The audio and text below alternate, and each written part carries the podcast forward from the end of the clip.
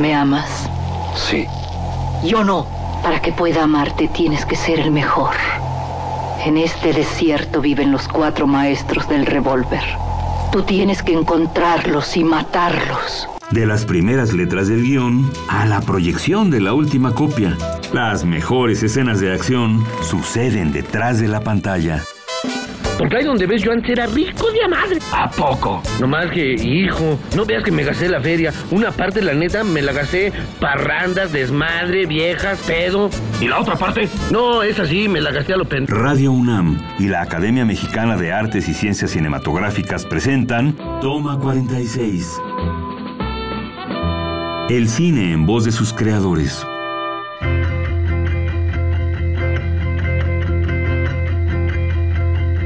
Hola, buenas tardes, bienvenido a Toma 46. Soy Adriana Castillo, secretaria técnica de la Academia Mexicana de Cine.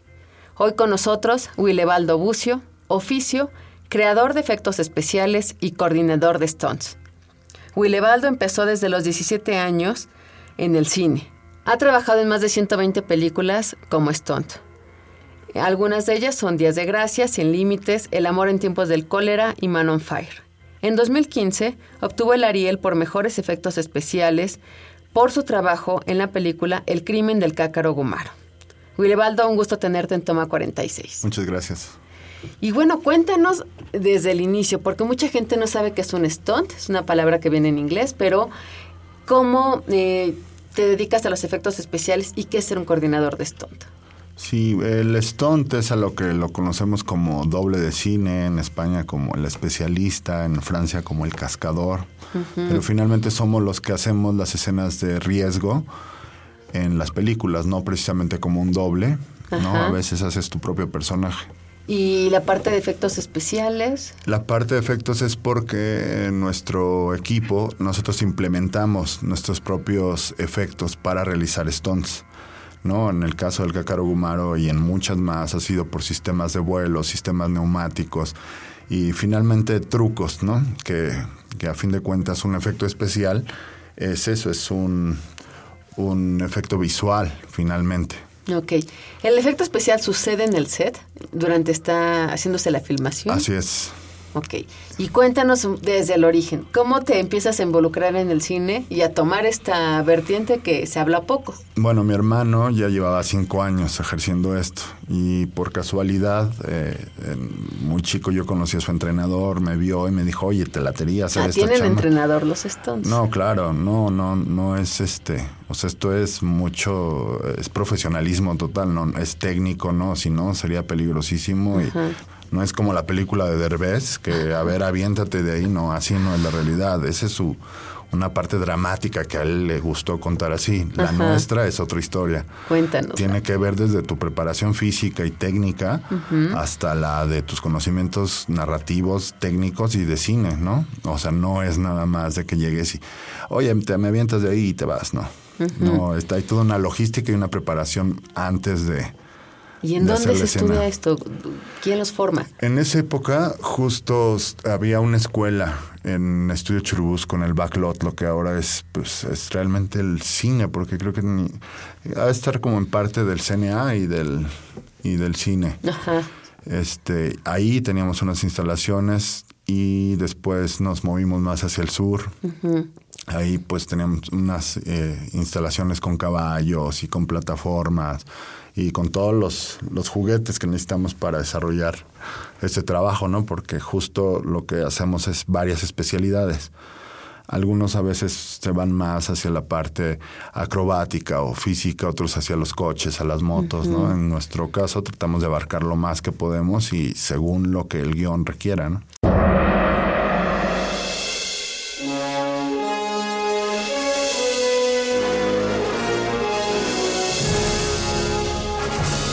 Es muy tarde y de los 90 extras que necesitamos solo ha llegado uno. Y tampoco ha llegado el catering. Ay Dios, ¿qué hago? ¿Qué hago? El gerente de producción es un curioso personaje que corre de un lado a otro en una filmación. Se encarga de que una locación funcione de acuerdo a lo planeado para una filmación. Usualmente es quien abre la locación y recibe a los primeros integrantes de la producción. A lo largo del día, coordina que los elementos técnicos de cada escena estén listos cuando se necesiten. De igual forma, es responsable de administrar el pago y la contratación de las personas externas que presten un servicio a la producción. Y si por alguna razón algo sale mal, el gerente de producción es el encargado de buscar soluciones creativas.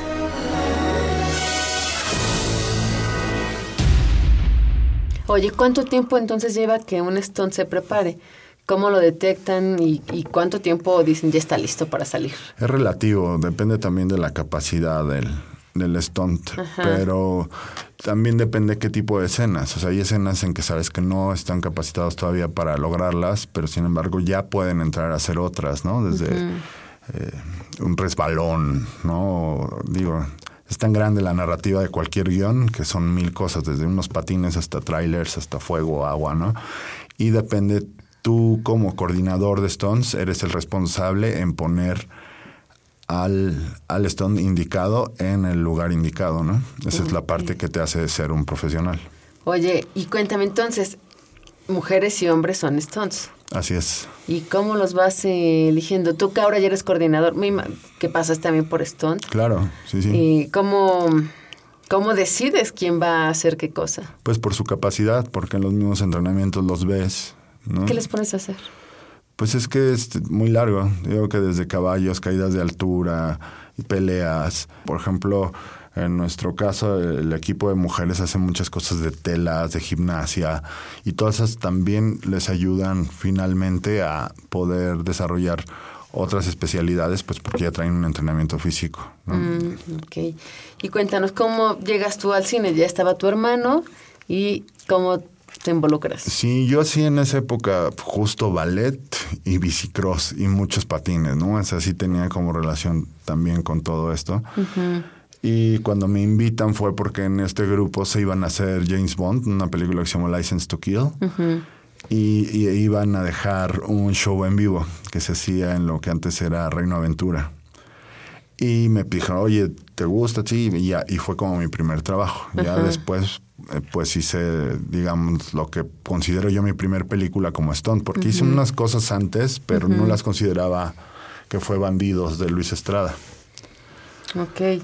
Y de ahí 120 películas encima. Sí, sí, es, y ya sabes, series o comerciales y todo eso. En algunas hay tiempo completo en el rodaje, en otras son parciales.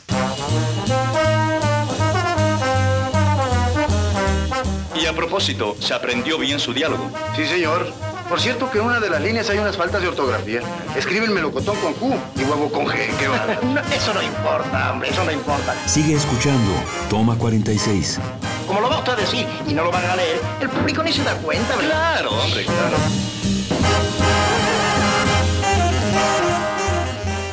Oye, cuéntanos un poco para que la gente se dé idea y que intente imaginarse, ¿no? Cuéntanos una escena de las que más te han gustado o que han sido más compleja.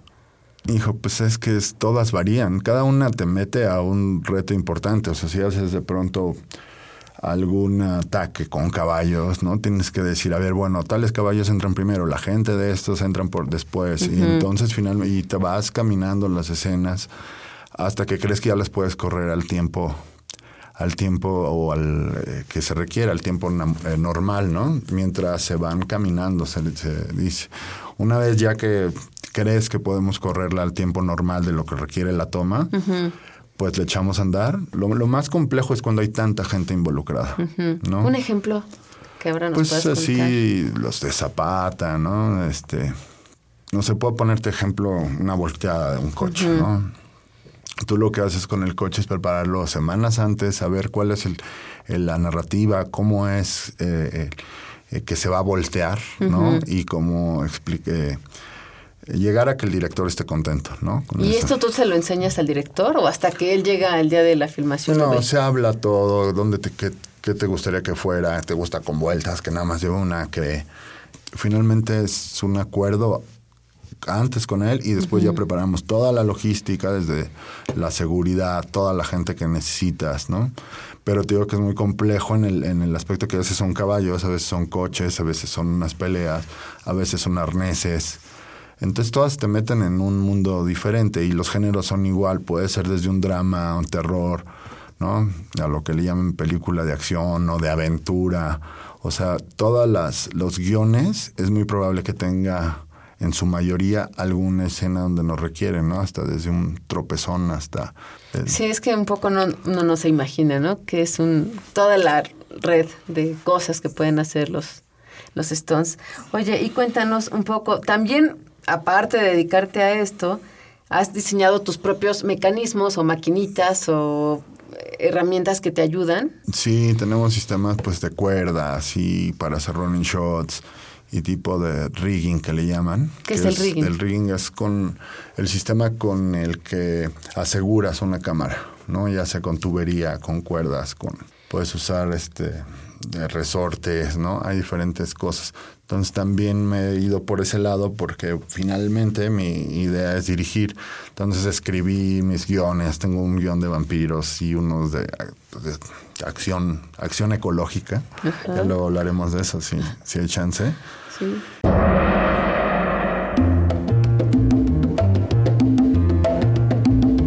El Pachuco de Oro sacos con solapas muy amplias, pantalones holgados, zapatos bicolor y un sombrero de ala ancha con una enorme pluma. Por favor, esto parece un funeral de niño pobre. Vamos a cambiar de ritmo. A ver, ven. Personalidades. Germán Valdés. Yo soy Tintán. Estudió la secundaria en la frontera con Estados Unidos. Sus amigos que vestían ropa estrafalaria fueron la inspiración de su primer personaje, Pachuco Topillo Tapas con el cual hizo una gira teatral. Sin embargo, para evitar una demanda de dos cómicos de nombre parecido, tuvo que cambiarse el seudónimo y adoptó el de Tintán. Adiós, mi vida. Aquí está tu Robert Nichum. Con la película Calabacitas Tiernas se convirtió en uno de los cómicos mexicanos más cotizados. Otros de sus trabajos más conocidos son El Rey del Barrio, El Hijo Desobediente, El Bello Durmiente y Las Aventuras de Pito Pérez. También fue voz de dos personajes de Disney, el oso Balú, de El libro de la selva, y O'Malley, de Los Aristogatos. Impuntual, desorganizado, mujeriego, besucón, pero inteligentísimo y excelente cantante. Así era Tintán. Tus besos se llegaron a recrear aquí en mi boca Y cuéntanos entonces, ya aparte de los efectos especiales y stunt, entonces escribes y tienes ganas de dirigir. Sí, de hecho, bueno, he hecho cosas como director de acción y director de segunda unidad, ¿no? Cosas pequeñas. Aunque en México no se da mucho la cultura, a diferencia de Estados Unidos, ¿no? Que, por ejemplo, la acción eh, en, las segundas unidades las hacen los stunt coordinadores. Es como el paso que sigue, ¿no? Mm. Aquí no existe esa cultura. Aquí igual le hablan a algún chavito del CCC, ¿no? Entonces todavía no existe esta confianza hacia el conocimiento del stunt coordinador. Del stunt coordinador. Sí, que es quien tiene el conocimiento de cómo se hace la acción, ¿no? Oye, y un poquito para que nos cuentes más. ¿Cuántos años de experiencia requiere alguien para ser un stunt coordinador? Este, ¿O qué es lo que le da esa diferencia? Tus conocimientos, ¿no? Ese, o sea, el haber hecho y pasado por la carrera del Stone, eh, ¿no? Mientras más amplia sabes a qué te estás enfrentando cuando vas a poner a alguien a hacer esa escena.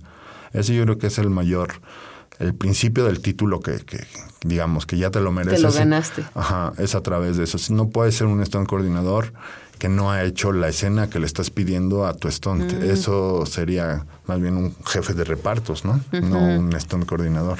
Uy, Levaldo, pues se nos terminó el tiempo, pero nada más para cerrar, dime, para ti ser coordinador o stunt, ¿qué es? Pues de entrada es hacer lo que me gusta, que es la gran diferencia, ¿no? De, de, ir por la vida trabajando. O sea, sí es cansado, son llamados largos, pero al final es una gran satisfacción. Este, ser stunt coordinador en México también tiene su, su labor, pero pues finalmente es lo que más me gusta hacer. Ese es mi, mi tu oficio y tu Levaldo, gracias por estar aquí en Toma 46 y los invitamos a que nos sigan en nuestras redes, arroba Academia CineMX y en Facebook Academia Mexicana de Artes y Ciencias Cinematográficas. Acabas de escuchar Toma 46, una producción de Radio UNAM y la Academia Mexicana de Artes y Ciencias Cinematográficas. Producción Orlando Jacome Guión Damaris Vera. Operación Francisco Mejía.